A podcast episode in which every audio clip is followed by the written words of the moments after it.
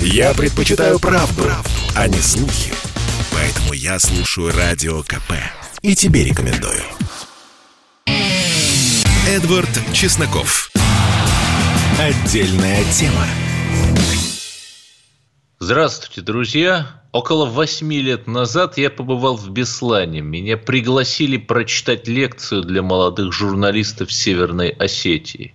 Беслан находится рядом с аэропортом. Мы не могли не заехать и заехали. Знаете, это одно из самых тяжелых моих впечатлений. Вот этот народный мемориал недалеко от того самого места. Я видел, просто стоят игрушки, и стоят пластиковые стаканчики, но это было 8 лет назад, но сейчас, наверное, ничего не изменилось. Пластиковые стаканчики с водой. Почему с водой? Потому что дети, которые трое суток находились там, им не давали воды. Они хотели очень пить, и, в общем, мне рассказывали, что именно, какую жидкость они пили, но здесь я, наверное, рассказывать не буду. Хотя это далеко не самое тяжелое, о чем можно вспомнить, когда говоришь об этих чудовищных событиях. Да, дата не круглая, но мы должны помнить об этом и в некруглые даты. И знаете что? Что самое печальное? Что до сих пор нет какого-то мемориала есть, да, есть этот народный мемориал, но какого-то музея. Вот э, в Нью-Йорке, например, есть музей Холокоста. Хотя, казалось бы, где Нью-Йорк и где вот эти тяжелые события Второй мировой. Но туда водят детей. Там э, из Европы доставили настоящий вагон, в котором везли евреев на заклане. А почему мы не можем говорить о тех болезненных вещах, которые у нас есть. Почему мы построили только Ельцин-центр? Что о Беслане не надо думать? Что о детях Беслана не надо помнить? Большинство из них, кстати, хотя это Кавказ, по понятным причинам были православные, ангелы Беслана. И вот вроде бы только-только сейчас стали говорить, что построят какой-то мемориал. Мемориал – это важно – Например, я был в Берлине на, тоже на мемориале жертвам Холокоста. Вы, наверное, представляете, это просто такие каменные колонны разной высоты, ну, может быть, 100 колонн. И вот ты между ними ходишь вот в этой темноте, и вот полностью проникаешься. И, э, знаете, это работает. И я не вижу ни одной причины – почему мы, наконец-то, не можем почтить память этих несчастных детей, да и, собственно, и взрослых, и спецназовцев, и героических учителей, и родителей, всех, кто отдали тогда свои жизни во имя нашего будущего. А День знаний первый день учебного года. Можно 2 сентября, например, делать. Почему нет? Как раз годовщина победы во Второй мировой войне над милитаристской Японией. Я не вижу ни одной причины, почему у нас не может быть такого дня русской скорби, когда мы думаем, вспоминаем погибших русских детей. Ну, разных национальностей, русских. Чтобы помнить просто. Ведь это меньшее, что мы можем для них сделать. Хотя бы вспоминать. Ну, давайте помнить. Продолжим о детях, вернее, не совсем о детях. Э, рэпер Моргенштерн, лайк, шер, алишер, справил свадьбу. Это чрезвычайно интересно. Такая практически голос поколения. Вот я читаю описание в одном СМИ и на агенте. Торт весил 666 килограммов, Высота 166,6 сантиметра, то есть опять те же самые три шестерки. Э, конопля тоже в торте. Ну, говорят, что торт не наркотический, понимаете, да? То есть, ну, как бы вот он так играет, показывает свой нонконформизм, что вот он такой смелый, дерзкий, 666, сатана, приди или изыди, неважно. И самое забавное, что вот имена молодых Алишера Моргенштерна и Динары, э, Дилары, простите, Зинатуллиной образуют ту самую букву АД. АД. И у меня тонкий э, вопрос ну хорошо, вот вы молодые такие люди, очень остроумные, нонконформисты, э, стебетесь вот над этой массовой культурой, над этой мещанской моралью, глумитесь над стереотипами. Хорошо. Но понимаете, в чем проблема? Массовая культура сейчас – это радужный флаг, например, это э, транс, поли и другие вот гендеры. Это вот вы над этим готовы там поглумиться или посмеяться, там, сказать, например, там, написать на торте, что есть только два гендера. А, еще, конечно же, э, на этом самом торте жених был в женском платье, в платье невесты, как статуэтка, а невеста, соответственно, в мужском платье. Слушайте, как это ново, как это невероятно содержательно, новаторски. Просто я аплодирую Алишеру, он невероятно креативен. Э, лет 60 назад э, в фильме «Джазе, «В джазе только девушки», да даже больше, 70 назад, это было очень ново, смешно, содержательно и смешно. Да, Скажите, но ведь вся западная культура современная, она про это. Вы никакие не новаторы, не нонконформисты, вы жалкие косплееры. И только потому, что очень малое количество людей в России может прочитать там какое-нибудь прогрессивное издание, Vice, например, или New York Times, или что-то другое в оригинале, чтобы понять вообще, какие у них там тренды леволиберальной повестки. Только поэтому вот вас считают э, чем-то таким новым, модным и необычным. Да нет же, вы жалкие конформисты, понимаете? Вы трусы. Потому что выступить э, против вот этой вот глобальной леволиберальной повесточки, да, как вот там была э, женщина, которая написала, молодая, написала книгу э, про то, как э, слоненка, на английском языке книгу, книга о том, как слоненку э, кондор говорит о том, что он там может летать, что он не слоненок, там, а птица и так далее. Ну, полнейшая аллюзия вот на то, что происходит, когда детям, говорят, что вот есть 100, 100, 150 гендеров, что одевать мальчика в женскую одежду неправильно, то есть э, в мужскую одежду неправильно, ну вы поняли, да, и вот так далее. Борются с гендерными стереотипами. Да, вот это, и на эту девушку так ополчились, практически ее уничтожили вот вся эта леволиберальная публика, потому что вот повесточка, да, а вот э, Лишер Моргенштерн, э, видимо, он сейчас думает, что сейчас там 60-е годы, когда, в общем, громить, э, там, сражаться с христианством в духе этих студентов на парижских баррикадах было актуально. Отстали вы от жизни, мой юный друг, отстали от жизни, и лишь некая неподготовленность и непросвещенность нашей публики позволяет вам быть тем, кем вы являетесь. Но, пожалуйста, я же не возражаю. Человек честно зарабатывает деньги. Ну, работайте, коли уж вы люди такие. Еще из забавного, что полиция пришла на эту свадьбу Моргенштерна и минут 15 э, там э, помешала этому празднеству, искали наркотики, но не нашли. Но это вообще весьма характерно, что вот первое, что мы думаем о кумирах этих молодежи. Он, кстати, один из кумиров молодежи по соцопросам. Это вот наркотики, это всевозможная жесть и так далее, и так далее. Печально. Но у меня тогда возникает другой вопрос. А если не, Монге... не Моргенштерн, то кто? Захар Прилепин? Не знаю. Вот если не Моргенштерн, то Хабиб Нурмагомедов. Ну, тоже как-то альтернатива для России такая спорная себе. И вот пытаясь ответить на этот вопрос, а вот где эти там стопроцентно позитивные молодые лидеры, там, я не знаю, да, был, э, был Багров-Бодров из знаменитого фильма «Брат 2» Данила. ну, он умер. И с тех пор мы никого не имеем.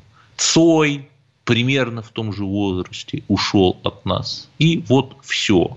Поэтому я ни в коей мере не осуждаю Алишера Моргенштерна. Он ровно то массовое искусство, которого мы заслуживаем. И коль скоро в Санкт-Петербурге, а я был э, в Санкт-Петербурге на Севкабеле в августе, при поддержке властей э, на соответствующие гранты проходила выставка э, особенностей технологического тела про то, что у человека там может быть много гендеров, да, что мы это придем, это при поддержке властей на правительственные гранты реализовывалось. Ну, в общем, друзья, так вы определитесь. Мы же не против, да, вы просто скажите честно, что мы никакая не консервативная страна, что там поправки Конституции тоже очень половинчатые. Это, в общем, просто бумажка такая, ни к чему не обязывающая. Вот так вот. Ну, ладно. Сегодня у нас мы начали э, с такой несколько минорной ноты, но продолжим, потому что оказывается Украина может себе присвоить право называться Россией. Вот поговорим об этом через пару минут с Егором Холмогоровым, конечно же. Послушай, дядя, Радио КП. Ведь недаром я его слушаю. И тебе рекомендую. Эдвард Чесноков. Отдельная тема. Продолжаем говорить о достаточно болезненных вещах. Советник главы Офиса президента Украины Алексей Арестович предложил сменить название страны. Паровоз на стоянке меняют на что? На другой паровоз? Значит, это не Одесса. Да нет. Надо у России, говорит Арестович, отобрать бренд русскости. Русь – это мы, то есть Украина. И поэтому название государства надо сменить, назвать его Русь Украина. Знаете, э, ну, как э, там э, Западная Сахара, да, Русь, Украина, много есть стран с двойными названиями. И можно бы, конечно, посмеяться, как мы, в общем, смеемся над украинским цирком уже много лет, да, только временами становится совсем не смешно, как, например, 2 мая, в другой, помимо 1 сентября, день русской скорби. Именно потому, что мы только смеялись, а ничего не делали. Это 2 мая и стало возможным. И знаете что? Если бы я там был Збигневым Соросом или Джорджем Бжезинским и хотел бы сделать России, нашей России, очень-очень больно, я бы двумя руками и четырьмя ногами приветствовал эту инициативу. Ведь представьте, Украина себя провозглашает национальным государством русского народа, правильной Россией, этнически там такой однородной, христианской, например, да. А, там же даже во Львове до последнего времени там очень много а, было русскоязычных, а в центральной Украине, а на Востоке. Да тот же сериал, благодаря которому Зеленский стал президентом, «Слуга народу», он по-русски снят, там все по-русски говорят, потому что на Украине реально все говорят по-русски, кроме каких-то церемониальных историй, как вот э, эти э, э, священники говорят по латыни, но понятно же, что они говорят на своих родных языках.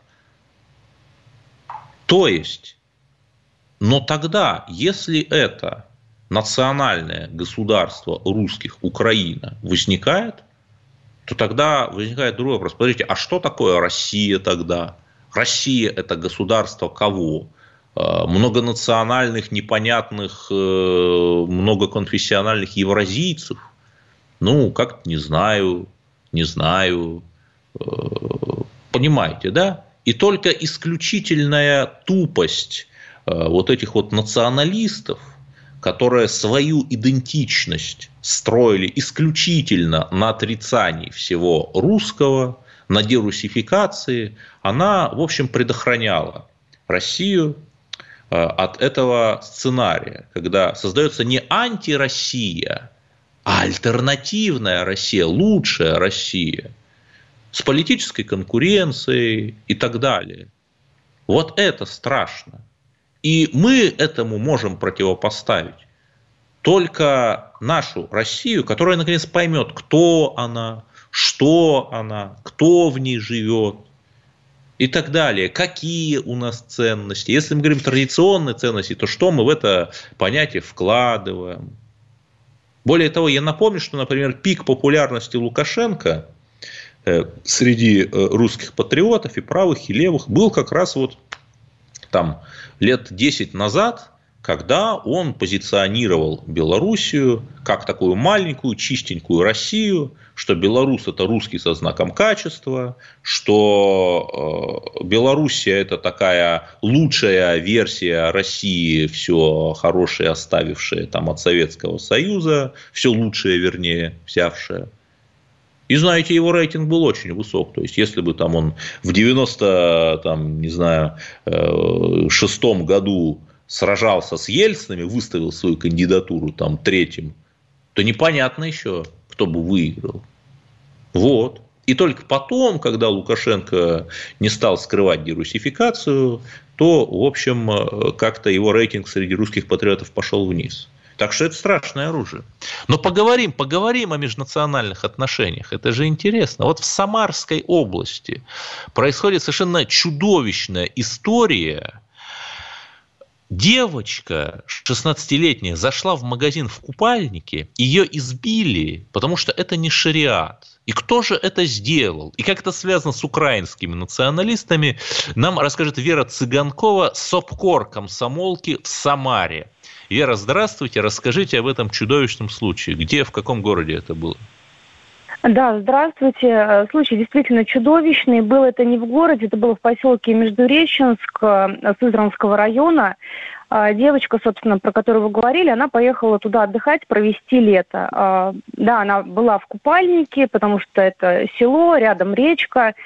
Решила не переодеваться, она была с собакой, и началось все э, не с вроде бы как между, межнационального конфликта, а с того, что женщина ей предъявила претензии, что собака без намордника, Потом она начала предъявлять ей претензию, что та находится в купальнике, и, простите, пожалуйста, называть ее малолетней э, шлюхой и всякими бранными словами. Девочка огрызнулась, но в ответ она получила э, не очередное оскорбление, а удар в лицо. После этого подошла еще одна женщина. Мы понимаем, что это взрослые люди, не такие же подростки. Ну, Начали ну, издевать ее вдвоем. Да тех, кто не может ответить, это пожалуйста, да. Продолжайте. Да, но самое интересное, что потом еще и мужчина присоединился к ним, который тоже начал избивать. В общем, девочка э, упала, ударилась головой, как она, как отец ее рассказывает, она сама все как в тумане. В общем, после этого избиения, когда уже их отпустили, их встретили друзья, пока девчонок приводили в себя одни ребята, другие пошли заступиться. Досталось и им, тоже э, мальчику Саше. И, в общем, и Яна, и Саша, они потом оказались в больнице.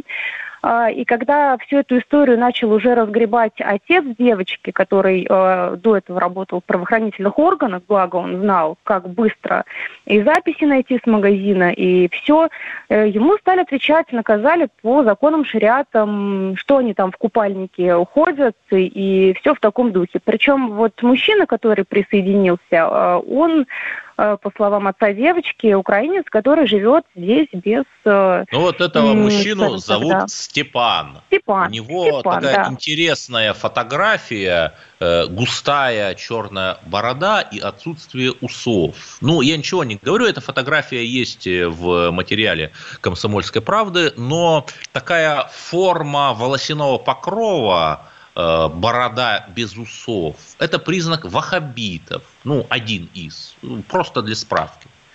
Так. Да.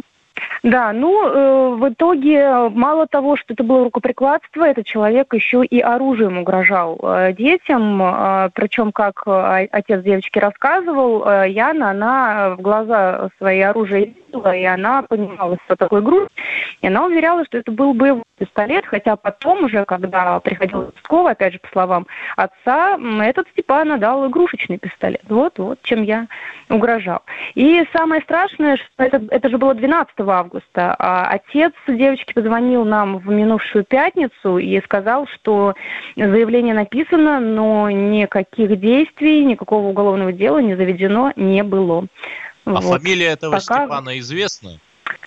Фамилия нет, неизвестно, не уточняется, у нас пока только имена, да. А еще же он мигрант, который вот переехал с Украины и что-то тут делал. Вот есть какое-то вообще понимание, что этот исламист Степан тут делал? Ну, не уточняется, чем именно он занимается и зарабатывает на жизнь. Да, известно, что он живет здесь по временной регистрации, причем он а, прописан в одном селе, а проживает в другом селе. Вот, какая-то вот э, пока темная личность, э, и непонятно, почему к нему сразу не присмотрелись. Это вот только сейчас прокуратура Самарской области заинтересовалась ходом проверки всего этого дела, после того, как мы а, в «Комсомольской правде» опубликовали, после того, как еще Александр Хинштейн тоже обратил внимание, депутат Госдумы.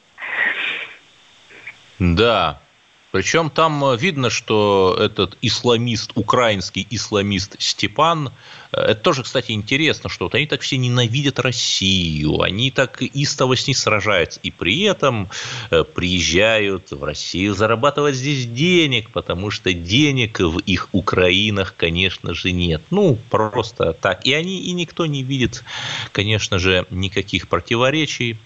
Да, но там же написано еще вот э, в вашей статье, что несколько людей вот с такими характерными ваххабитскими бородами, не только Степан, Э, караулили вот детей у этого магазина. То есть там целая такая э, группа э, любителей устанавливать свои шариатские порядки есть, как я понимаю. Ну да, видимо, он посчитал, что он один не справится с подростками и девочками, и там присоединились еще его друзья, так сказать, и говорят, что это не первая ситуация, но в плане того, что вот подобные шариатские порядки они пытаются там устанавливать э, постоянно, что не только этим детям досталось, но я не думаю, что вот до такой степени вот таких вот жутких ситуаций не было, но явно э, слово за слово проскакивает. Да, а, да в общем, речь, несколько Речь идет о поселке Междуреченск в Сызранском районе Самарской области. С нами была Вера Цыганкова, корреспондент КП в этом регионе, рассказавшая, собственно, о чудовищном случае, как э, украинский националист-исламист там устанавливал шариат и избивал детей. И, конечно, уже все феминистки России слетелись на этот случай, осудили или нет, неважно. Ну, продолжим, в общем, общаться с вами после выпуска новостей. Не переключайтесь ни в коем случае. Я слушаю «Комсомольскую правду», потому что «Радио КП» — это корреспонденты в 400 городах России. От Южно-Сахалинска до Калининграда. Я слушаю «Радио КП» и тебе рекомендую. Эдвард Чесноков. Отдельная тема. И да, друзья, вы, конечно, ждете, чтобы мы поговорили о темах дня, что мальчик перебил Путина во время его встречи со школьниками, сказал, что не в семилетней войне выиграл Петр I, а в северной. Так это и хорошо. Это и хорошо, когда кто-то может перебивать президента, указав ему там на его некоторую оплошность. Человек, э, президент же тоже человек.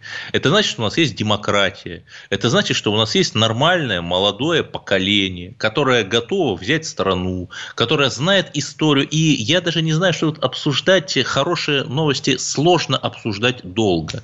Или, конечно же, вы хотите, чтобы я там э, что-то прокомментировал относительно э, других слов Путина, что без революции население России было бы пол полмиллиарда, а не 150, даже меньше, 145 миллионов человек, как сейчас. Так, друзья мои, да, и более того, есть э, подсчеты э, Менделеева, его знаменитая книга «К познанию России», которую я всем советую прочитать. Там, да, он там высчитывал при сохранении темпов естественного прироста, но отнимаем миллионы людей уехавшие в эмиграцию, миллионы погибших в гражданской войне, 5 миллионов погибших в голод 21 года – царское время тоже, в общем, не всегда сытно было, но такого не было. И, ну, примерно, да, мы получим, что вот без этой минус демографии у нас было бы сильно больше. Может быть, не 500, но 300 миллионов. И тогда возникает вопрос, а что сделать, чтобы все-таки мы не вымирали? Да очень просто, друзья мои. Э, давайте э, создадим карту русского, но мы говорим – вот я зарегистрировался самозанятым буквально в 30 секунд, и это гениально. Это без шуток гениально, это великое э, достижение, там, налогами у нас Мишустин занимался. Я за 30 секунд через приложение, мне не нужно было там никуда идти, ничего, зарегистрировался самозанятым. Могу платить налоги, если там пишу для кого-то статью. Подождите. Но если, например, я русский немец, который уехал э, из Казахстана в Германию, потому что на 91 год проживал в казахской АССР. СССР, простите. Как мне вернуться в Россию? В Казахстан мне не интересно. В Казахстан только Аралманов возвращают. Вот не знаю. Ладно. Давайте поговорим о другом, тоже о неожиданных темах, о которых молчат. Кстати, 8 800 200 ровно 9702, телефон прямого эфира и вопрос. Надо ли запрещать провоз в метрополитене газовых баллончиков? Вопрос может быть странный, да? А вот для жителей Санкт-Петербурга он насущный. У нас на линии санкт-петербургский активист Савва Федосеев – Савва, здравствуйте. В связи с чем вообще вы заинтересовались проблемой газовых баллончиков в Санкт-Петербургском метрополитене? Да, добрый вечер, Эдвард, добрый вечер, уважаемые слушатели. Я вчера просто впервые столкнулся с этой проблемой, что меня буквально и в метро спросили, и на финляндском вокзале, когда у меня не было с собой ни рюкзака, ни каких-то больших сумок. А я решил разобраться, потому что господа метрополитене а не смогли спросили, мне объяснить. Откуда у вас этот баллончик или что? А, нет, говорят, что запрещено провозить с собой а, как раз пиццовый нет, ну газовый понятно, баллончик. Это понятно, что я по Мурина, Девяткина и Купчина без травмата не хожу, да, я вас понимаю. Травматы тоже запретили, да? А, да, безусловно. Тут на самом деле получается загвоздка в том, что это все является а, противоречием. Вот, допустим, я вот сейчас зачитаю даже специально, что правительство Санкт-Петербурга в конце 2020 года выпустило постановление как раз о правиле пользования петербургским метрополитеном. И как раз 32 пункта пассажирам запрещается имеется следующий подпункт 14, а, что провозить оружие, его основные части, боеприпасы, а, взрывчатые и другие устройства, предметы и вещества, а, указанные в перечнях, об этом ниже, и другие опасные вещества, бытовые газовые баллоны, само собой, получается, нельзя. Но тут возникает момент, что в пункте 13 разрешается провоз при наличии всех необходимых документов – а на газовый баллон, само собой, никакие документы не нужны. И то есть получается вот такое замечательное противоречие. В смысле, на газовый уникаль... баллончик как средство защиты? Вы это имеете в виду? Да, не бытовые да, газовые да. баллоны. Да, конечно, конечно. Нет, но я думаю, что эта нормативно-правовая коллизия объясняется тем, что все, кто что-то знают э, про нормативку, уехали из Санкт-Петербурга в Москву. Да, простите мой цинизм. Угу. И, Сава, я правильно Это понимаю, что угу. почему вообще вот вас так обеспокоило, как молодого человека, вот этот запрет э, путешествовать по важнейшей транспортной системе Петербурга с травматами и газовыми баллончиками индивидуальными? Потому что э, большое количество провокаторов, которые отрицают итоги Второй мировой войны, отрицают многонациональный характер э, Советского Союза и его исторической э, правоприемницы России, э, вступают в историографические дискуссии с петербуржцами. И, собственно, петербуржцам нужны, вот с вашей точки зрения, газовые баллончики. Я правильно понимаю? А, да, безусловно, и вот как раз а, противоречие есть в этом, да, что Минтра, а, в приказе Минтранса 227 вот этот 13 пункт, который разрешает А буквально каждый день сейчас в Петербурге и в области происходят вопиющие случаи, что граждане, не имея возможности самообороняться, получают буквально и ножевые удары. Вот в Ленобласти такой случай позавчера был, вчера был в Петербурге Мы случай, его что обсуждали, напал на там женщину. это, это был фанат «Зенита». Да, То есть не да, фанат, как раз он а- заступился Да, да. Молодой, Так. да, как раз молодой фанат, он как раз решил заступиться с друзьями за девушку, которой, к сожалению, лица кавказских национальностей проявляли какой-то особый интерес, и в итоге не нашли ничего лучшего, чем а, ответить ему ударом как раз ножом. Мгм. Интересно. Э, При этом э, я просто процитирую мэра Москвы Сергея Собянина. Э, У него очень интересный был пост на его сайте. Я вначале вообще не поверил, думал, фотошоп. Да нет. Москва – город, в который ежегодно приезжают миллионы людей, в том числе из других стран. Почти все из них добросовестно трудятся. К сожалению, не все. В последнее время произошло несколько серьезных правонарушений и массовых драк. Внимание, так не пойдет, таким гостям мы не рады, пишет Сергей Собянин на своем сайте. Поэтому полиция в последние месяцы провела жесткие рейды, возбуждено 800 уголовных дел, депортировано около 200 человек. Ну вот это я про тех самых провокаторов, о которых я говорил. Э, 17 тысячам запрещен въезд в страну. Москва город гостеприимный, но будьте добры в гостях вести себя подобающим образом. И действительно, да, вот я э, не знаю какого-то москвича, коренного и не коренного, который был бы против. Вполне логичные, резонные слова мэра столицы Великой России. А правильно ли я понимаю, что Петербург здесь вновь проявляет, э, к сожалению, свой политический провинциализм и как-то вот не идет вслед за Москвой? Или идет? Да, безусловно так. Мне кажется, что Петербург буквально с каждым днем превращается в большую-большую провинцию, особенно по сравнению с Москвой. Это действительно так, потому что вот опять же данное а, ужесточение является абсолютно нонсенсом для всей России. То есть такой как раз момент о запрете есть только в Петербурге, ну, в городе, где есть метро, в других городах, где есть метро, таких ограничений абсурдных То есть нету. Вы Поэтому- проштудировали, да, проштудировали э, положение о других метрополитенах. И в большей степени я сравнивал с Москвой, а, но в остальных городах России то же самое, что и в Москве. Мы в том числе как раз Нет, это посмотрели вместе с друзьями. Санкт, Санкт-Петербургском метрополитене, вы уж простите меня, там был теракт 4 года назад. Э, Там э, зачем вообще в метро брать оружие, пусть даже травматы и баллончики? Вы вообще понимаете, что будет, если распылить в замкнутом пространстве, в вагоне, струю из баллона? Просто аллергический кризис будет у всех. Это же не как на улице. А, Я понимаю, только так тут возникает вопрос, что если в метро досматривали буквально каждого, этот момент имел бы э, какой-то определенный аргумент. Но когда это проходит абсолютно выборочно, и, допустим, ряд э, мигрантов, которые постоянно используют э, разное оружие, не проверяются в метро, а проверяются, допустим, коренные жители Петербурга, которые с рюкзаками отправляются Подождите, на а вы работу. с этим сталкивались, вот, или вы вот так отвлеченно говорите, вы это лично видели?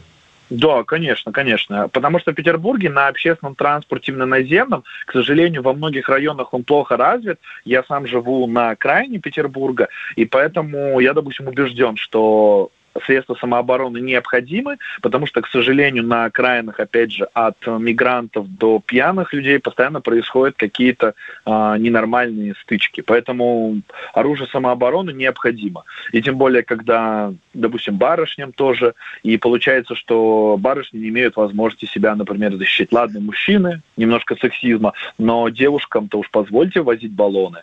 К сожалению, тоже нет.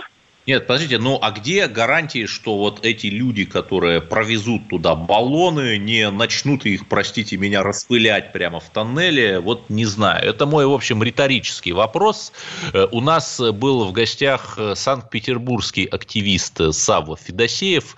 Э, Спасибо, Савва, что пришли к нам на эфир. 8 800 200 ровно 9702.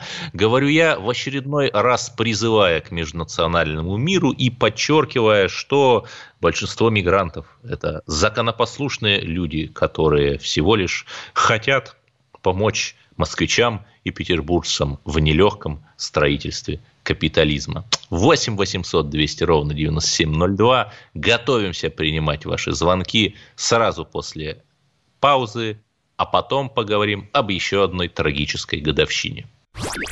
Я слушаю Радио КП, потому что здесь Сергей Мартан, Дмитрий Гоблин-Пучков, Тина Канделаки, Владимир Жириновский и другие топовые ведущие. Я слушаю Радио КП и тебе рекомендую. Эдвард Чесноков. Отдельная тема. Знаете ли вы, кто такие Виктор Нагин и Геннадий Куриной? Сомневаюсь, что знаете, хотя, возможно, смутно знакомыми покажутся вам эти фамилии. 1 сентября 1991 года они погибли. Это были два российских, тогда еще можно сказать советских журналиста, которые просто выполняли свой журналистский долг. Они находились в 70 километрах от Загреба. Тогда на обломках бывшей Югославии происходила гражданская война, Нагин и Куренной ехали на машине, чтобы передать отснятый ими репортаж. Их остановили какие-то парамилитаристские группы, нашли там пленки у них после обыска и расстреляли. И до сих пор неизвестно там никто, ни что. Нет даже э, какого-то следствия. Вернее, следствие началось лишь в 2016 году, и до сих пор вот идет непонятно как. Вот сейчас мы дозвонимся до нашего э, сербского эксперта, который нам расскажет дополнительные подробности. А пока давайте возьмем звонок. У нас есть Константин из Пятигорска. Здравствуйте, вы в эфире. Здравствуйте, Эдвард, да, Эдвард, правильно, да? Да, я Эдвард, так Эдвард. не понял, слушай, слушай вас, вот, я так не понял, то есть я так понимаю, э, с ваших всех слов можно всем людям, вы за это топите, чтобы ходили в метро, на ЖД вокзал, все что угодно проносили. Я так понимаю вас? Э, Понимаете, это не я топлю, это в Нет, вы, э, правилах вы говорили других. об этом. Нет, вы Нет, говорили в Нет, прямом эфире. если вы Прослушайте себя. внимательно слушали, то я, Я многократно внимательно задавал вопросы. А не приведет ли это к тому, там, что люди будут палить из пистолетов этих? Не при- Что будет, если, например, человек распылит в замкнутом пространстве вагона газ? Я просто задавал вопросы, почему в Санкт-Петербурге это запретили, а в других метрополитенах, в частности, московском, как крупнейшем в России и в Восточной Европе, такого же запрета нет. Вот я искренне пытался разобраться в ситуации, и многие люди действительно переживают, почему так. Но еще раз я призываю людей к миру, к тому, чтобы э, с фашистами мы сражались исключительно словом и ничем иным. Да, спасибо. Светлана из Ростова-на-Дону. А, Добрый вечер, Эдвард. Дело в том, что, вы понимаете, вот я когда приехала в Ростов, это был 60-е годы, было 300 тысяч, сейчас 2 миллиона. Из них половина это те, которые приехали за последние 30 лет. Вы понимаете, они не то что устраиваются, они рабочие места у нас захватывают, все что угодно. Ну, Вот ладно, да, я вас средняя- понял, не будем, не будем уж э, там разжигать, я еще раз говорю, люди есть разные, есть хорошие люди, есть плохие люди, и ни в коем случае не надо обобщать. И вот давайте о плохих людях поговорим, о тех, кто убил советских, российских журналистов Виктора Нагина и Геннадия Куренова 1 сентября 1991 года, ровно 30 лет назад. Это меньшее, что мы можем сделать, просто сказать о них. У нас на линии Стеван Гаич, сербский политолог. Здравствуйте, Стеван. Здравствуйте, вы меня слышите? Да, слышим вас хорошо. Но вот расскажите, пожалуйста, что вообще об этом случае известно в Сербии? И вот я-то так понял, что их какие-то вот именно сербы убили. Это так получается? А, если честно, э, говорит об этом случае практически ничего не известно э, в Сербии. А особенно а, даже, хотя я был совсем э, маленький, смотрел за, за новостями, так как папа журналист, и как были все в семье вовлечены событиям, которые тогда трагическими событиями на, на бывшей Югославии. Мы все общества э, Югославии, захваченные войной, так или иначе, были э, и внутри себя под сильнейшей пропагандой. Так что об этом случае э, у нас, по крайней мере, насколько я знаю, не говорилось.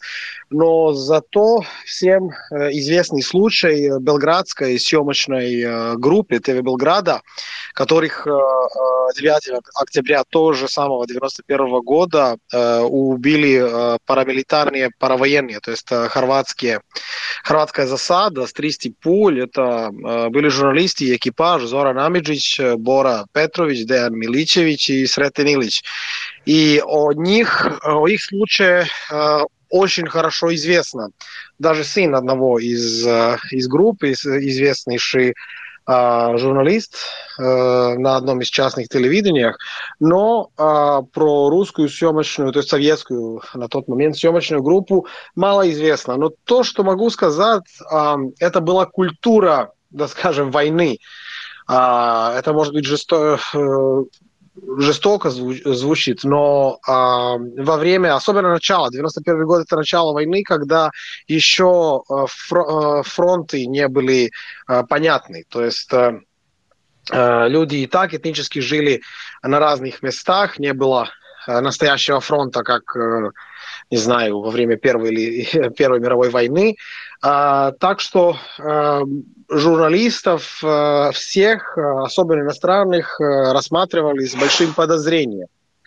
Все во всех видели шпионов каких-то, разведку врага и так далее. Так что ситуация, которая произошла, меня абсолютно не удивляет. То есть это совершенно могло быть решение какого-то дурного полевого командира, который просто решил расстрелять, а потом спрашивать вопросы. Ну да. При том, что журналисты, они вообще всегда и во все времена не комбатанты, и все должны это знать. И э, только благодаря титаническим усилиям э, ряда общественных активистов, например, известного российского журналиста Владимира Мукусева, тоже недавно, буквально пару лет назад, вот на месте убийства был воздвигнут скромный небольшой обелиск, ну вот хоть как-то что-то помнит. Ну давайте поговорим в целом о российско-сербских отношениях отношениях. Э, Стеван, э, тут некоторый парадокс складывается. С одной стороны, конечно, э, среди сербского народа Россия пользуется огромной популярностью и любовью, но вот мне-то так показалось, что руководство, там Анна Барнабич, премьер-министр, Александр Вучич, президент, они как-то вот лавируют и вашим, и нашим. Вот это правда? Это безусловная правда, и это даже была правда и с предыдущим, э, предыдущими властями. Дело в том, что именно зная, что сербский народ, э, открыто скажу, любит Россию и, и, и русских, э, каждая власть, э, которая обычно приходит на власть э, с зеленым светом э, из Запада, они с этим должны рассчитываться. И поэтому ведется всегда какой-то а, как это сказать, э, какой-то фарс, где с одной стороны а, должно а, э, удивлять, э, то есть они должны дать что-то собственным избирателям, то есть чтобы они чувствовали, Российские что есть кредиты, хорошие например. Ну, даже не, даже не дело в кредитах. Э, про, прежде всего, наша главная э, забота, то есть, скажем, забота народа – это безопасность. То, что находимся в окружении, э, в окружении НАТО, с которым относительно недавно воевали, а, и народ в России видит единственного возможного союзника в мире. Вообще, если снова придется, не дай бог, воевать. А, и поэтому э, власть питается особенно э, маркетинг делать на том фоне, то есть что есть совместные учения, но причем э, замалкивает о том, что у нас с натовцами тоже совместные учения и так далее. А сейчас особенно интересная ситуация, так как наша власть находится под невероятным компроматом. То есть стало известно, что самый верх связан с э, преступными группами, с, э, с даже а, возможно, с э, международной торговлей наркотиках, и все больше и больше компромата с каждым днем выходит в наших СМИ. И поэтому, конечно, и увеличивается возможность внешнего шантажа что, конечно, в моменте, когда все еще идет давление по Косово, очень опасно. То есть э, властям э, надо выбирать между э, собственной шкурой, интересами народа, и понятно, в какую пользу обычно они делают свой выбор. Угу. А вот э, все-таки вы говорите с молодежью, наверное, мы с вами там пока еще молодые люди, более или менее. Угу, все-таки да. сохраняются ли симпатии у молодежи сербской к России, или вот она на Запад смотрит? А, не только что сохраняется, я скаж, сказал бы, что она особенно за последних 10-15 лет разжигается, потому что э, любовь к России видится в каком-то смысле как оппозиционная деятельность. А, вот, вот, это то, о чем я говорил, что молодежь склонна к нонконформизму. И сегодня как раз вот вся эта западная леволиберальная повестка, это мейнстрим, а Россия – это альтернатива. И это такой настоящий панк-рок, любовь к России. Спасибо, с нами был Стеван Гаич, сербский политолог. И да, Прошла половина недели, а это значит, что мы с вами должны были сделать минимум 50% того, что наметили. А если не наметили, дорогие друзья, то делайте. Ведь где русские, там победа, как известно. Я рад был с вами провести этот эфир и призываю вас слушать радио «Комсомольская правда», чтобы о новых русских победах узнать самыми первыми. Чесноков. Отдельная тема.